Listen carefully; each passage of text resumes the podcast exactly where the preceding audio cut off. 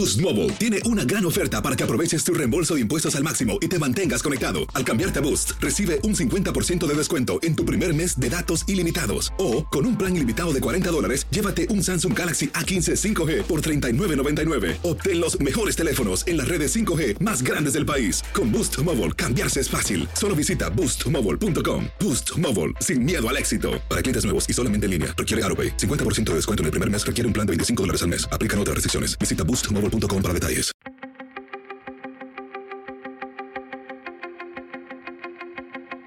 Temas importantes, historias poderosas, voces auténticas. Les habla Jorge Ramos y esto es Contrapoder. Bienvenidos al podcast. Estados Unidos es el segundo país del mundo después de México donde más se habla español.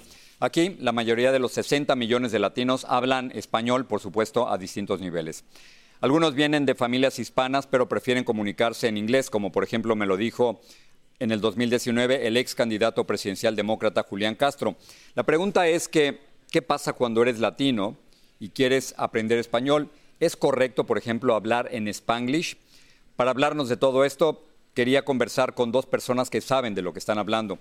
Una es Wendy Ramírez, la fundadora de Spanish Sin Pena, y también el experto de lingüística, el doctor José Medina, cuyo canal en TikTok tiene más de 2 millones de likes. Gracias José y Wendy por estar aquí con nosotros y gracias por hablar en español y en spanglish conmigo. Se los agradezco. Wendy, déjame comenzar contigo. ¿Cómo aprendiste tú el español y te costó trabajo? ¿Cuál era la educación en tu casa? En mi casa, cuando yo crecí, sí se hablaba español. Mi mamá me habló en español.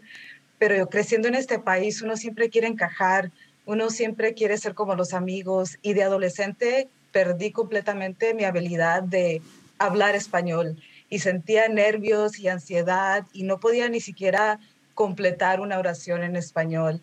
Y sí, sentía mucha pena, sentí mucha pena por haber perdido esa habilidad, pero después me he pasado toda mi vida y profesión rescatando lo que, lo que estaba ahí. Y bueno, te quiero agradecer a ti, Jorge, porque toda, toda mi vida veía y, y aún yo todavía continúo aprendiendo español y sigo mejorando y gracias a ti, gracias a los programas que, que tú das, es la manera que yo continúo aprendiendo. Entonces, sí, esa pena se me ha quitado, pero la he sentido muy yo, duro. Yo, yo, también he ido perdiendo el español y la gente dice que hablo muy rápido en las noticias y quizás es cierto. Eh, Wendy, dime qué es Spanish sin pena.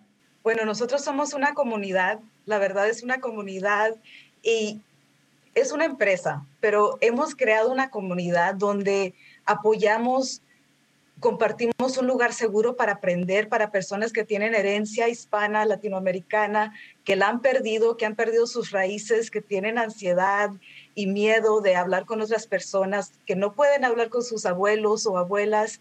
Es un lugar seguro para que ellos puedan aprender sentir que pertenecen a una comunidad latina, sentir que son suficiente y, y, sí, ir creciendo y divirtiéndonos mientras vamos aprendiendo el idioma y la cultura. Eh, doctor Medina José, ¿cómo, ¿cómo, estamos aquí en los Estados Unidos los latinos? Somos 60 millones de, de, latinos. ¿Cuántos hablan inglés? ¿Cuántos hablan español? ¿Y tú notas algún tipo de tendencia de si estamos cada vez siendo más bilingües o menos bilingües en este país? Claro, pues mire, yo soy una persona que apoyo a escuelas y distritos escolares alrededor del país específicamente enfocándonos en apoyar a los estudiantes que están agregando idiomas a su repertorio lingüístico.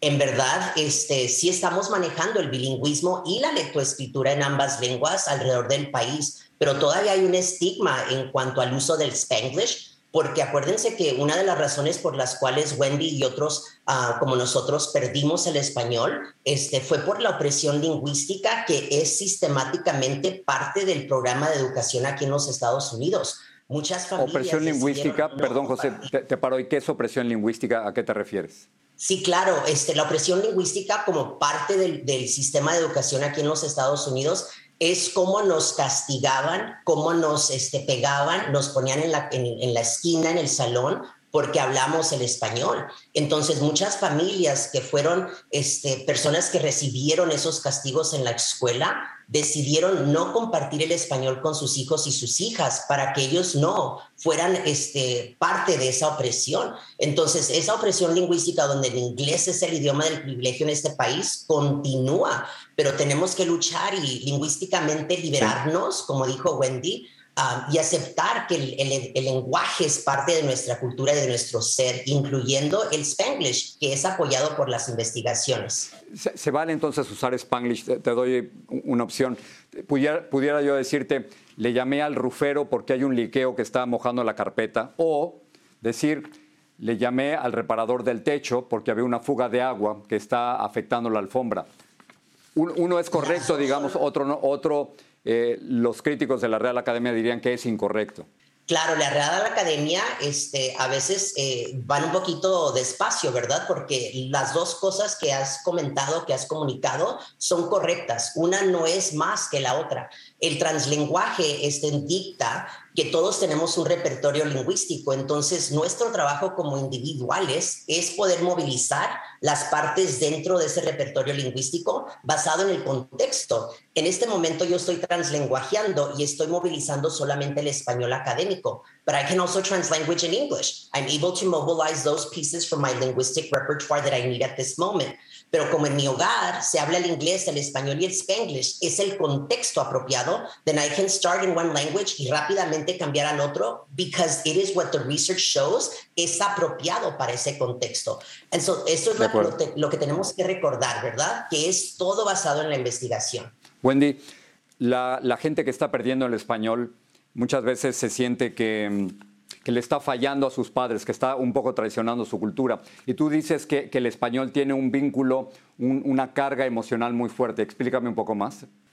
El, español es parte de nuestra identidad, es parte de nuestra cultura. Entonces, al perder el idioma, perdemos esas raíces, ¿verdad? Esas raíces que a veces nos unen. Entonces, hay una sed tan grande, yo creo, actualmente para personas reconectar con sus raíces, reconectar con su cultura. Yo diría que siempre la cultura cura, ¿verdad? Y, y el idioma es parte de eso, el español es parte de eso, pero sí, esas heridas es como el, el, doctor Medina mencionó, esas heridas vienen por esas experiencias de nuestras abuelas, son pasadas, ese trauma ha sido pasado a mucha de nuestra generación por, por esas experiencias, ¿verdad? Y por tratar de proteger a los hijos de que no sean discriminados, de que puedan, puedan mejorar y tener oportunidades, pero creo que ahora están, estamos reconociendo que el español tiene valor, el español y el spanglish tiene valor y es parte de nuestra identidad y aceptar, aceptarnos todo, todo, todo todo como somos y entender que vamos evolucionando como personas, igual que el idioma evoluciona al spanglish y en el contexto adecuado, como dijo el doctor Medina. José, déjame terminar contigo. Hay, hay algunos políticos con quienes he conversado que tienen apellidos latinos y que no hablan español y se disculpan públicamente por, por, no hacerlo. Ayúdame a entender hacia dónde vamos los latinos aquí en los Estados Unidos, hacia hablar más inglés, más español. cuál es el futuro? ¿Cómo lo ves?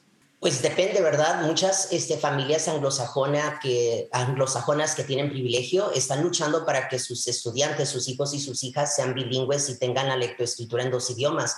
Yo como Wendy estoy abogando para que nuestras familias latinas entiendan que no solamente es importante el agregar el inglés a nuestro repertorio lingüístico, pero que también tenemos que continuar a agregar el español. No puede ser que las personas como nosotros que nacemos en, en hogares bilingües a veces pierdamos eso simplemente porque somos parte de esta, de, esta, de, este, de esta comunidad en este país. Entonces, a las familias latinas, por favor, continúen a abogar para que sus estudiantes hablen el español, movilicen el español, pero también aprendiendo y entendiendo que el spanglish es parte de ese crecimiento. No es uno o el otro, es el inglés, el español y el spanglish. Todo tiene el mismo valor, porque el idioma es, tiene fluidez, es vivo y continúa a crecer y a cambiar.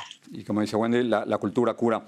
José, Wendy, gracias por esta conversación en español y en spanglish. De verdad que se los agradezco y creo que es muy importante para toda la gente que nos escucha que hable inglés, que hable español o que hable spanglish y que no se siente suficientemente a gusto reconociéndolo. Gracias a los dos.